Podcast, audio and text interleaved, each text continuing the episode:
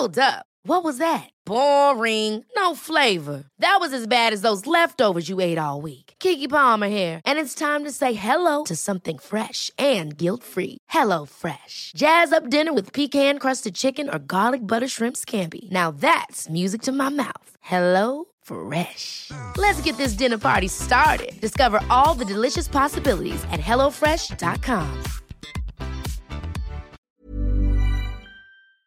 Bueno, le hemos pedido a Santiago Roel que sistemáticamente están midiendo todos estos eh, estas variantes. Él es fundador del Semáforo Delictivo Nacional y especialista en temas de seguridad pública. De nuevo, Santiago, ¿cómo has estado? Muy buenas tardes. Hola Javier, te saludo con mucho gusto, a tus órdenes. Todo Gracias. bien acá. A ver, este, la pregunta inicial es, eh, ¿podemos hacer una eh, prospectiva con teniendo noviembre de lo que ha pasado todo el año. Empezamos solo por noviembre, sumamos el año y lo juntamos con noviembre. ¿Qué presumes que va a pasar con diciembre? Ese sería el planteamiento, Santiago.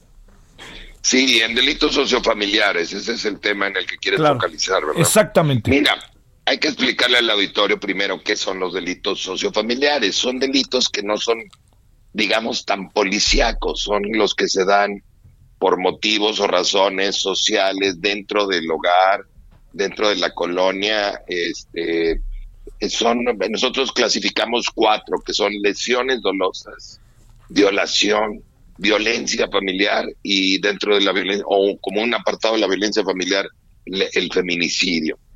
En cuanto al primero, lesiones dolosas, el mes de, déjame, lo primero que debo decirte, es que en los meses ya en eh, más fríos o de menos sol, eh, ya en, otoño y en, invierno, tienden a bajar estos delitos y luego vuelven a repuntar en, primavera y verano. Eso es normal, es una estacionalidad que tenemos y se da en todos los estados, ¿eh? así sean los más fríos o más calientes. Tiene que ver algo con el sol, las horas sol, y tiene que ver con, con hormonas, tiene que ver un poco con la testosterona que se incrementa en primavera y verano. Entonces, generalmente tendemos a ver la baja en esto. Ese es el caso de lesiones dolosas.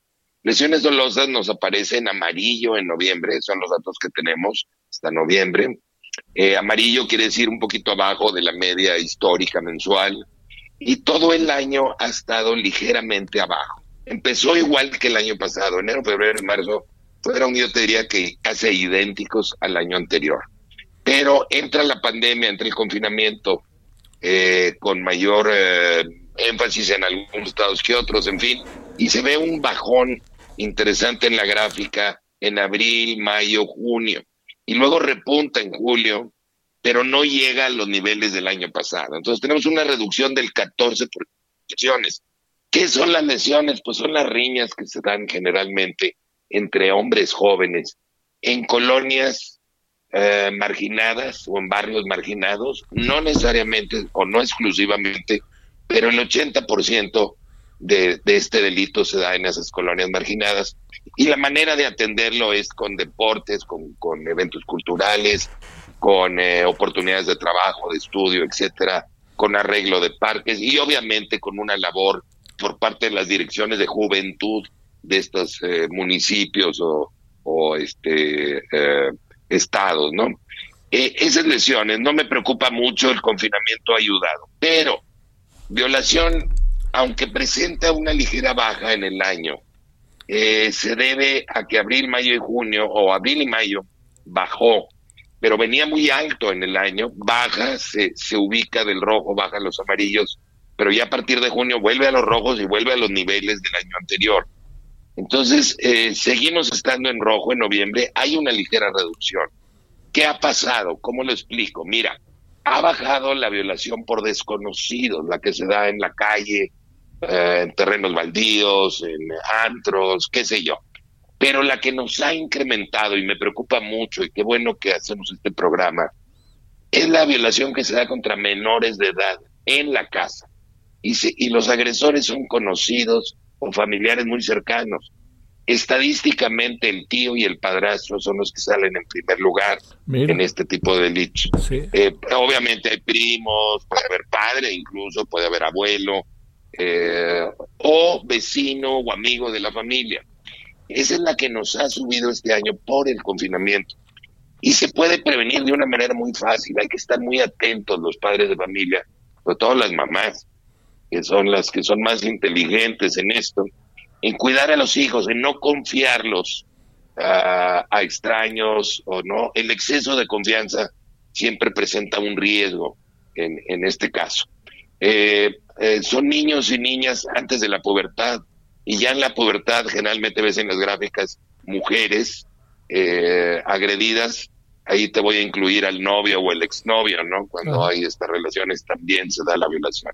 Entonces tenemos que estar muy atentos a esto, muy alerta a los signos, cuáles son los signos, el lenguaje corporal de los niños, a veces no nos lo expresan verbalmente, a veces nos lo expresan verbalmente, hay que hacerles caso, hay que notar eh, el cambio de comportamiento eh, cuando entra alguien a la, habitación y el niño se o la niña se siente mal o, o se, hay que hacerle caso a esto. Y hay que estar muy atento y pedir ayuda en, el, en la primer duda que se tenga. Eh, con respecto a las mujeres jóvenes, bueno, ya de la adolescencia en adelante, pues bueno, a ellas sí les puedo hablar directamente, decir cuidado con estas actitudes raras de parientes o de cercanos a la, a la, a la familia, ¿no? Ese me preocupa mucho, pero es un delito que podemos evitar si hacemos la campaña preventiva correcta. Violencia familiar también empezó muy alta en el año, eh, baja un poco en abril y mayo, pero ha estado en rojo todo el año. Y ahora en noviembre nos baja un poco por la estacionalidad que te comentaba, pero sigue estando en rojo. Y tenemos de hecho un incremento en el año del 4%. Y estas son denuncias. Mucha gente no denuncia estas cosas, ¿no? Eh, entonces, eh, yo te diría, ¿cuáles son las principales causas de la violencia familiar? Bueno, pues el estrés de estar confinados, la falta de comunicación en eh, matrimonios jóvenes, que es donde se da más este, este fenómeno, matrimonios de los 20, digamos, a los 33 años, luego hay un repunte por ahí de los 37, pero generalmente la mayor parte es matrimonios jóvenes, pues que están empezando esta vida de casados o de, eh, de unión familiar y que no saben comunicarse bien, que no se expresan bien. Los hombres somos muy torpes a veces para comunicarnos con nosotros mismos, con nuestras emociones. Eh, también un poquito por programación social. Nos enseñan que no tenemos derecho a estar tristes o ansiosos o, a llorar y, la única emoción negativa que se nos da permiso a expresar es la violencia, la ira, ¿no? Entonces, esa es la manera en que aprendemos a expresar nuestra, eh, toda esa gama de emociones que está detrás y que es mucho más interesante, como puede ser la tristeza o la ansiedad o la desesperanza o qué sé yo. Y hay que aprender a reconocerla y hay que reaprender a expresarla como hombres y hay que comunicarnos con nuestra pareja, decir estoy triste, estoy ansioso, eh, no sé qué me pasa y buscar ayuda. Hay mucha gente que nos puede brindar ayuda, desde obviamente un amigo o una, un familiar, pero hay instancias oficiales, generalmente los municipios, los estados, tienen áreas para recibir este tipo de, de demanda de atención. Hay servicios privados y hay que saber reconocernos como agresores o como víctimas. Sí. Hay un violentómetro que es muy interesante, las diferentes maneras en que se manifiesta la violencia familiar. Y si me identifico con algunas de estas cosas como agresor, pues hay que acudir a pedir ayuda. Esto se resuelve con comunicación y con apoyo profesional. Oye, Santiago, Dime. Eh, Roel, a ver, la parte, entiendo que la información en muchas ocasiones pudiera parecer, por decirlo de alguna manera, eh, pudiera haber mecanismos más adecuados, más sencillos quizá, de poder tener información de los sectores de clase media o sectores, este, eh, de los sectores de, zonas marginadas o lo que definimos como pobreza. Te pregunto, ¿qué pasa en las clases altas de este país? Eh? Pasa lo mismo, pero tienen más oportunidades de buscar ayuda oportunamente. Sí tienen más acceso a servicios. O sea, hay violaciones, hay violencia familiar, hay, puede haber feminicidios, los hay, los ha habido, hemos leído de ello este año. Entonces, no estamos exentos, ninguna familia, por ningún nivel socioeconómico, eh, Y te sorprendería saber que no necesariamente el estrés económico tiene que ver con esto, son otros fenómenos. Quizás sufrí violencia familiar de niño y ahora la ejerzo de adulto, fue lo que aprendí.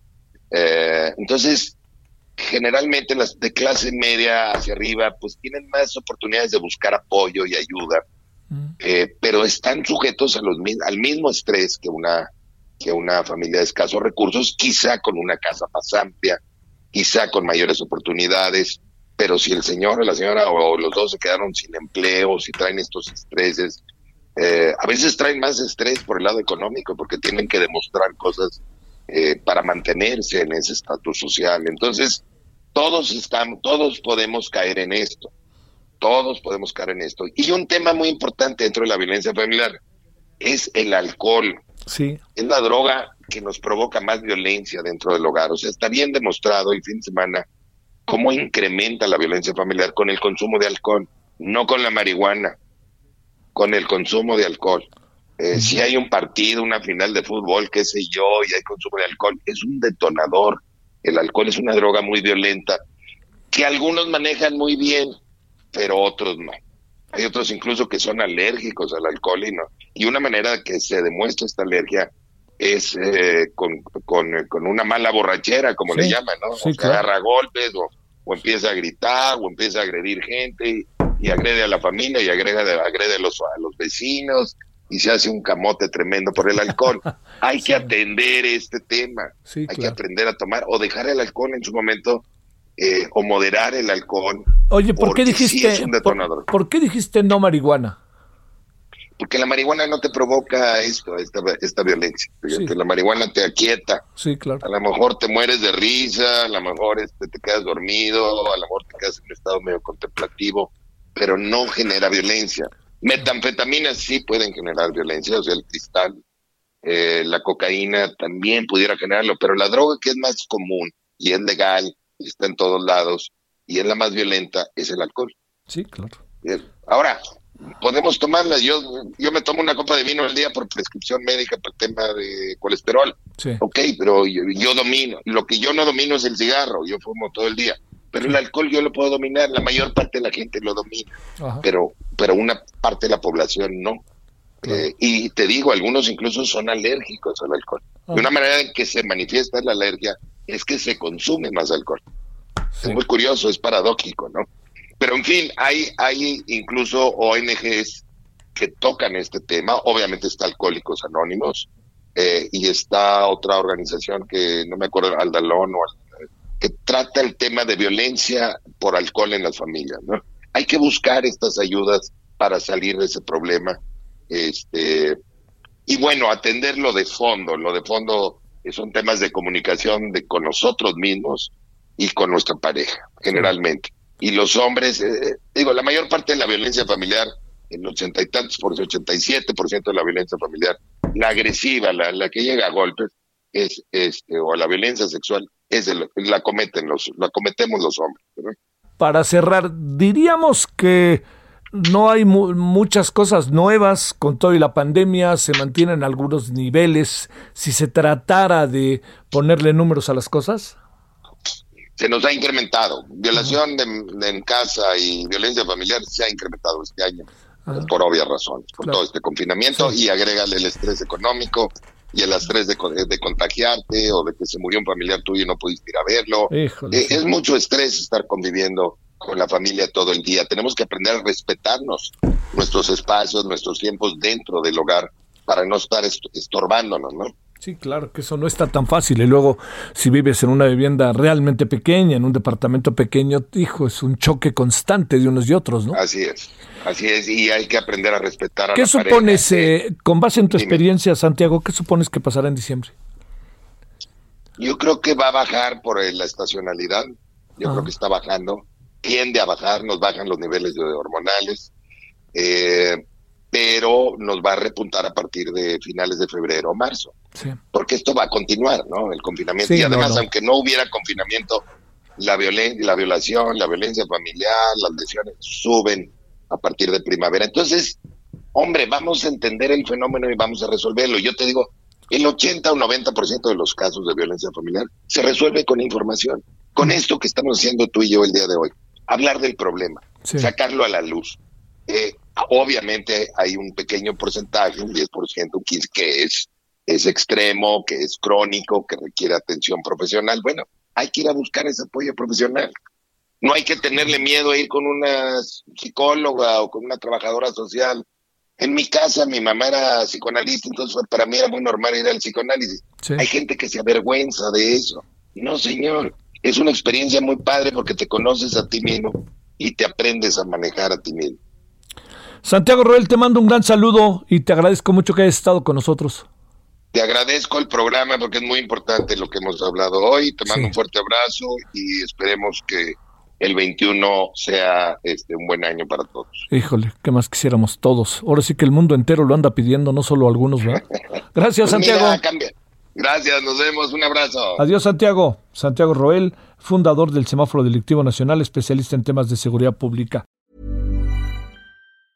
Hi, I'm Daniel, founder of Pretty Litter. Did you know cats tend to hide symptoms of sickness and pain? I learned this the hard way after losing my cat, Gingy. So I created Pretty Litter, a health monitoring litter that helps detect early signs of illness by changing colors, saving you money and potentially your cat's life. Pretty Litter is veterinarian developed, and it's the easiest way to keep tabs on your fur baby's health right at home. Go to prettylitter.com and use code ACAST for 20% off your first order and a free cat toy. Terms and conditions apply. See site for details.